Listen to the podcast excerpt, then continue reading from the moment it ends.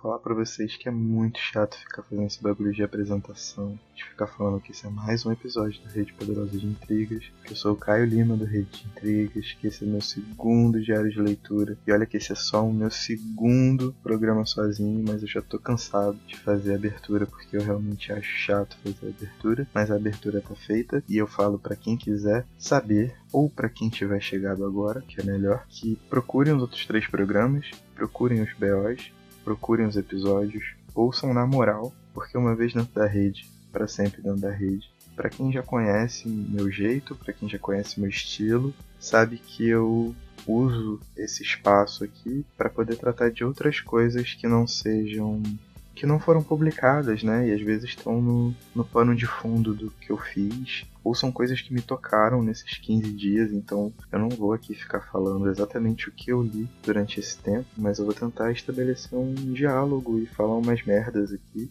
E quem sabe vocês me respondem, não me deixam no vácuo, façam minha vida valer a pena, certo? Mas antes de chegar lá, eu vou fazer um javazão fazer um jabazão legal, porque estou comemorando o lançamento do meu primeiro livro. Foi lançado a quatro mãos junto com Paulo Roberto Andel. O Andel foi o primeiro cara que me deu a oportunidade de escrever, isso há muitos anos atrás, e aí agora ele me dá essa honra. O livro saiu pela editora Vilarejo, a coordenação de arte inteira foi da Natalie, que divide o Rede de Intrigas comigo. E ela é meu braço direito, meu braço esquerdo, minhas pernas e muito provavelmente ela é meu cérebro também. E, cara, tá muito bonito. É um trabalho simples. A gente fez uma, a reunião de uns poemas antigos e juntou de forma que eles tivessem algum tipo de conexão entre eles. Mas foi feito de coração. Se vocês quiserem adquirir, entrem em contato pelas mídias sociais. Eles estão à venda no Sebo X, que é o sebo do Paulo Roberto Andel. Ah, claro, dia 29 de junho a gente vai fazer o lançamento oficial dele real oficial. Vai ser lá no Cebu X, Praça Tiradentes, número 9, sala 611. Tá todo mundo convidado, quem quiser aparecer, sacou? Todo mundo vai ser muito bem recebido, com muito amor e carinho, como tudo que a gente faz. E é isso. Agora a gente parte pro que interessa, porque, né, a gente precisa falar sobre literatura aqui. Então vamos lá. Minha irmã, de coração, Fernanda Marão, ela começou a ler os Irmãos Karamazov e ela ficava pentelhando para ler os demônios na real. Mas tendo visto publicar alguma coisa sobre os Irmãos Karamazov, eu fiquei curioso, falei, vou ler. A gente nunca conseguiu dividir uma leitura assim, né? Ler casadinho, ler em parceria e tal. Mas a gente troca altos e-mails é, sobre literatura, sobre aquilo que a gente está lendo, sobre a vida também, enfim. A gente mistura as coisas porque, na verdade, tudo é uma coisa só. E eu comecei a ler, entrei nessa jornada, e para ter algum tipo de auxílio, ela me recomendou as aulas do professor Flávio Ricardo Vassoler. Todas as aulas estão disponíveis no Facebook do cara. É só você ficar caçando lá os irmãos Karamazov. São 17 aulas, se não me engano. E eu fui seguindo essa programação e meio que estudando. Tirei muita coisa boa de lá, com certeza. Mas essa semana, quando eu resolvi dar um gás no livro, porque a Fernanda já está quase acabando. E eu, por conta de leituras pro rede, causa de um pequeno bloqueio que eu tive também, tinha parado no segundo volume, bem no começo do segundo volume do, dos Irmãos Karamazov, e peguei essas últimas duas semanas de forma frenética, basicamente foi o que eu li, que eu li. e eu cheguei numa questão que, tipo, foi muito reveladora, saca? todo mundo sabe, eu sempre tô falando que eu amo literatura de doidão, que eu amo coisas experimentais e tal, mas não é bem assim. Eu acho que tudo que a gente escreve, na real, tem uma questão de pertencimento muito forte, saca? Então tudo que a gente escreve, ou tudo que um autor escreve, é tudo que ele é. Porque depois que ele morre, não vai sobrar muita coisa, sabe? É? Tipo, Dostoiévski, ele tá inserido nas obras dele né? de corpo e alma. Isso tanto pra parte boa quanto pra parte ruim, né? Todo mundo sabe que Dostoiévski era um antissemita declarado, que apesar de, no começo, meio que jovem pra meia idade ali, ser um cara que defendia os direitos das mulheres. Ele teve uma época muito misógina também. Enfim, é um cara cheio de contradições, muitas, muitas, muitas contradições. Mas essas últimas duas semanas lendo Dostoevsky me fizeram descobrir qual era a minha pira como leitor, sabe? É uma coisa que se estende pra vida, obviamente. é mais ou menos o seguinte, cara. Os Irmãos Karamazov, ele, por muito tempo, ou por alguns críticos, ele é considerado uma obra policial, sacou? É a história de um filho que mata o pai, mas o filho que vai preso é o filho que não cometeu o crime. E só que alguns outros tratam os irmãos Karamazov como romance fundador da psicanálise, sabe qual é? O próprio Freud falou que era a maior obra de literatura da história da humanidade. Ele não falou isso à toa, né? Já que ele é, acho que é o pai da psicanálise, sei lá.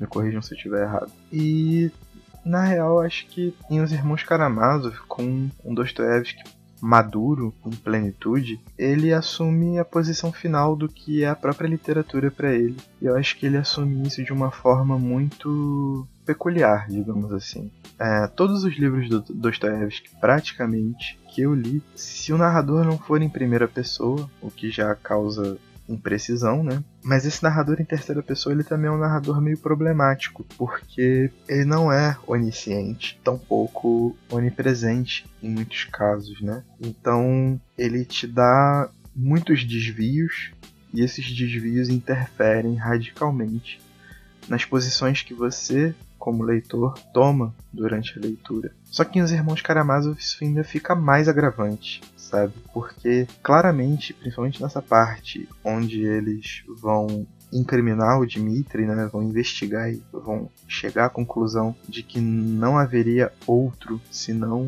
o Dmitri a ser o assassino pai. É, o narrador, obviamente, né, ele fala para você que alguns depoimentos não importam, outras coisas a gente só vai entender no final do livro, outras coisas são mentira, sabe? Então esse narrador, ele já te guiou. Você sabe que o Dimitri é inocente desde o começo. Você não precisou adivinhar isso. O narrador tá te falando isso. O narrador tá desconfiando da sua inteligência o tempo inteiro. O narrador tá falando que você precisa, que você deve tomar o Dimitri como inocente. E não só, ele tá falando que você, se houvesse um narrador que desse todo o diagnóstico, com todos os depoimentos, com todas as evidências, com tudo, você não seria capaz de presumir a inocência do Dimitri. O que é mais grave, ele desconfia da sua inteligência, sacou? Depois de tudo que ele apresentou, depois de toda a cena do crime narrado, depois de todo o contexto de mais de 500 páginas, né? Porque é um livro grande, para quem não conhece, mas acho que todo mundo conhece essa altura. Enfim, ele fala para você na sua cara que você não saberia. É, você não conseguiria achar o Dimitri inocente se todas as evidências fossem apresentadas. E em qualquer outra situação, eu me sentiria muito incomodado porque eu particularmente detesto que pessoas falem o que eu tenho que fazer. Inclusive se for meu pai ou minha mãe, sabe qual é? Tipo, é uma coisa muito minha. Eu tenho uma dificuldade enorme de ouvir conselhos.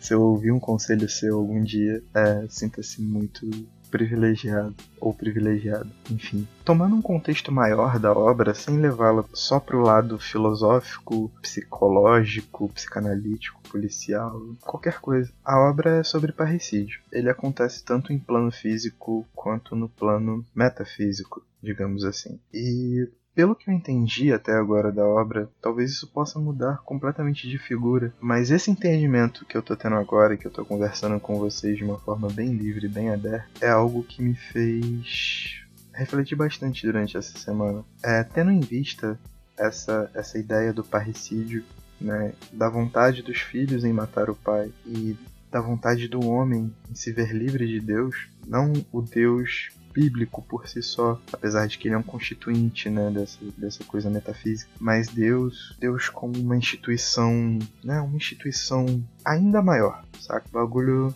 mais sinistrão, sabe qual é? Chefão do Mario Bros, assim. É, quem me garante que esse é o intuito da obra? Manja, que o crime, o assassinato de Deus, o assassinato do pai, eles são suficientes para enlaçar encerredo sabe qual é? Por que eu tô perguntando isso? Porque com um narrador que me fala exatamente o que eu tenho que achar, o que eu tenho que ver, como eu tenho que ver, quais partes eu posso ver, como eu tenho que concluir aquilo que eu estou lendo, ele tá fazendo tudo que eu odeio, que é tipo falar o que eu tenho que fazer, sacou? Então, se eu quiser ter algum tipo de olhar idôneo sobre os irmãos Karamazov, no caso, eu preciso, é, eu preciso me religar, me reconectar com algo que está acima do que aquele que assume a função de pai. Mas se não tem ninguém acima, eu tenho que ser pai. Só que o problema é que se eu for pai, eu entro numa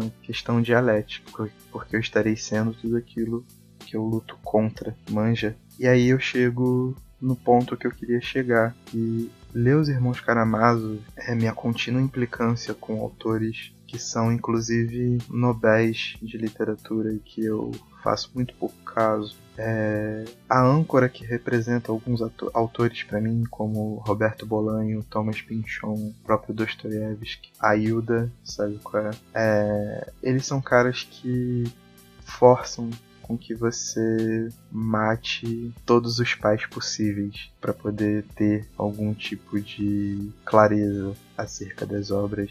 Manja, eles fazem com que você se manifeste dentro daquilo, dentro do seu entendimento de literatura, seja qual nível for, o meu é baixíssimo, inclusive, é, mas importante, que você não pactue, que você não permita que te digam o que fazer com aquilo que você lê, com o que você escreve, com o que você faz da vida, e ao mesmo tempo não permite que o seu modo de fazer as coisas interfira no olhar de outrem sobre a mesma obra, sobre a mesma circunstância, sacou? Eles permitem um olhar, eles te forçam, na verdade, um olhar idôneo sobre a literatura, sobre o próprio poder que você tem, assim. É uma coisa que a gente pode levar para vários lados. Talvez eu venha um dia discutir isso por aqui ou por qualquer outro lugar, mas a princípio era essa percepção que eu queria trazer. Eu não sei se quem já leu os Irmãos Karamazov